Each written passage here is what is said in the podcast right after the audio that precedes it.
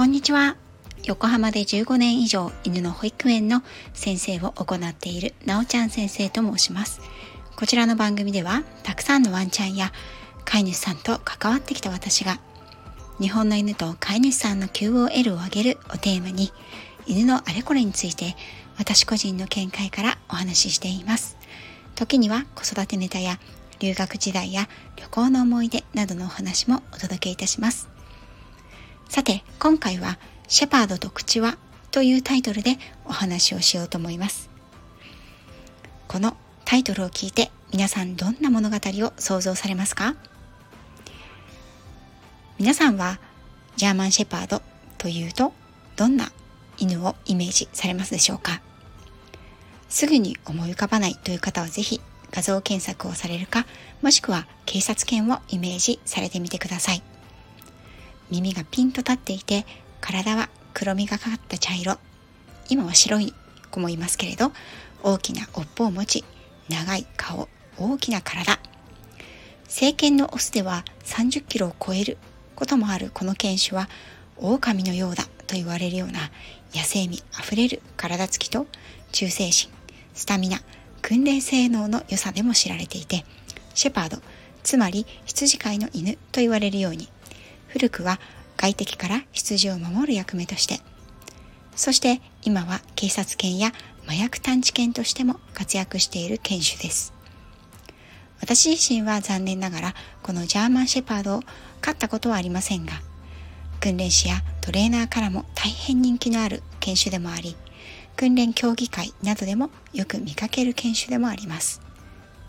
私が世界一周の船旅をしていた時、オランダはアムステルダム出港の際に船内をチェックしていた麻薬探知犬も、エジプトのサファガ港で警察と共に活動していたのも、このジャーマンシェパードでした。私も過去数頭のシェパードたちと時間を過ごしたことがありますが、彼らの反応速度の速さや学習能力、好奇心、訓練性能、人への集中度はやはり素晴らしいものがあります。その代わり、その大きさ、体の大きさ、吠える声の大きさや勇ましさ、指示で犯人に噛みつくなどの警察犬のイメージから大きくて怖い、狼に似ているという印象を持たれている犬種でもあるかなと思います。そして口は口の周りにつける輪っかのようなカゴのようなものなんですがご存知の方はいらっしゃいますでしょうか？漢字では口に輪っかの輪とそのままの字を書きます。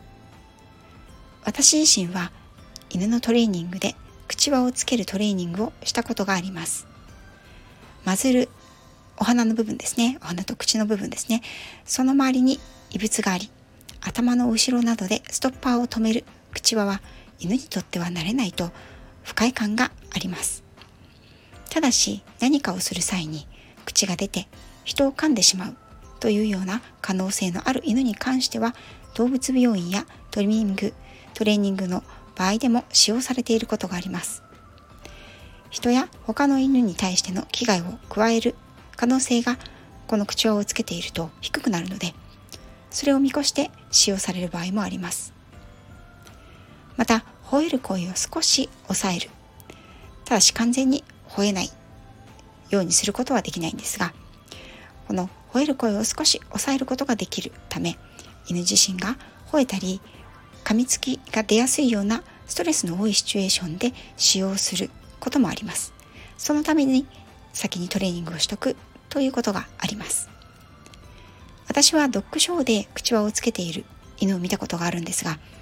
この子はストレスを感じると自分の手足をかじってしまうため、それを阻止するために口輪をしているということでした。こういった場合にも事前に口輪をつけるという練習をしておくことが大切で、口輪をしていても吠えたり、物を口に入れたりすることはできるんですね。あの網目のところから少し入れてあげると食べることはできます。口輪をしている犬は吠えたり噛んだり時に噛みつきをする犬というイメージはおそらく一般の飼い主さんの中で広く広まっているようなイメージがあるんではないでしょうかさて本題はここからです。私はイギリス人のお友達の家に泊まらせていただいている時口輪をつけた大きなオスのジャーマンシェパードを見ることがありました。このお友達は郊外に住んでいて家の前には牧場と牛の放牧地が広がっていてそのお友達のお庭のへりから少し先にいる犬たちの群れを見ることが私は大好きでした。シェパード君はその牧場の犬で自分の牧場を常にパトロールをしていました。と言っても特に吠えてきたりするわけではなく私が牧場と庭の境目に来ると時々遠くからこちらに尻尾を振って来てくれましたお友達の家にもフィズラとゴールデンレトリーバーがいてこの犬たちとも仲良しなので時々お友達はお家の2頭の犬を連れて放牧地にお散歩に行っていましたそんな時時々このシェパ君が現れて一緒に牧草地をお散歩したりしていました。シェパ君と一緒に歩いているといいことがあったんです。それは牛たちが近寄ってこないということ。この牛たちに限るかどうかわからないんですがここの牛たちは割と縄張り意識が強くて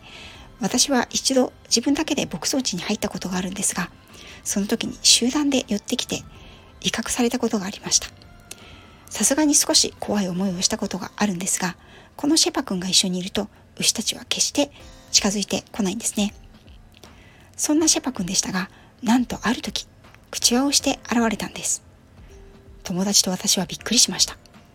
この子は見かけは勇ましいけれど、決して無駄に吠えたり、威嚇したり、噛みつく素振りを見せたことがなかったのです。どうしたんだろうと友達と私は不思議に思いましたが、シェパ君は特別口輪を気にしてもおらず私たちは一緒に牧草地を歩きました。次の日家の2頭の犬たちと友達と再び牧草地に出ていくとまたもや口輪をつけたシェパ君が現れました。何があったんだろう？口輪をしなくてはならない理由がこの子に何があるんだろうか？と私と友人の懸念は深まりました。その日の夕方の散歩の時間私たちが同じところを再び歩いていると。口輪をつけていない。シェパード君と飼い主さんが現れました。そこで友達が「どうして彼は最近口輪をつけているの?」と飼い主さんに質問しました。すると飼い主さんは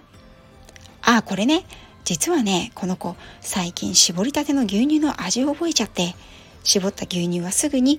見えないところに持ってっちゃうからまだいいんだけど絞った後の牛の乳房を舐めに行くから牛に蹴られて怪我しそうになったのよ。こうしておけば舐められないでしょ？と教えてくれたんです。こんな口輪の使い方、イギリスの牧場でしかありえない。と私は思いました。何かを噛んでしまって大きな被害を出してしまったんだろうか。という私と友人の懸念は難なく晴れて、飼い主さんと3人でその場で大笑いしたのは今でも良い思い出です。こんなほっこりする口輪の使い方を私はそれまでもそれ以降も聞いたことがありません。やはり多くの場合、問題犬の噛みつきの予防として使われる口輪、その使い方が圧倒的だからです。シェパードと口輪のこのエピソード、タイトルをご覧いただいたとき、こんなお話だと予測できた方はいらっしゃるでしょうか私たちのイメージは時に固定概念や思い込みとなりそこにとらわれて動けなくなることがあります。その思い込みを外すことはまた、相手、対象を知り、自分の五感で確かめるということにあるのだと私自身は思っています。シェパードと口輪のエピソードは自分自身にも自分がネガティブ、マイナスのイメージを持っているものだということを改めて気づかせてくれたことでした。大きなオスのシェパードが口輪をつけているからといって必ずしも人に噛みつく凶暴な犬というわけではないんですけどね。ですが日常にはこんな思い込み溢れていてそれは対人間対犬にも溢れています。たまに意識的にこのような思い込みに気がつき自らの感覚でその一面からは見えないものを見に行かないとなと思います。皆さんはいかがですか？今回も最後まで聞いていただきありがとうございました。今日は少し思い出話をさせていただきました。最後まで聞いていただきありがとうございました。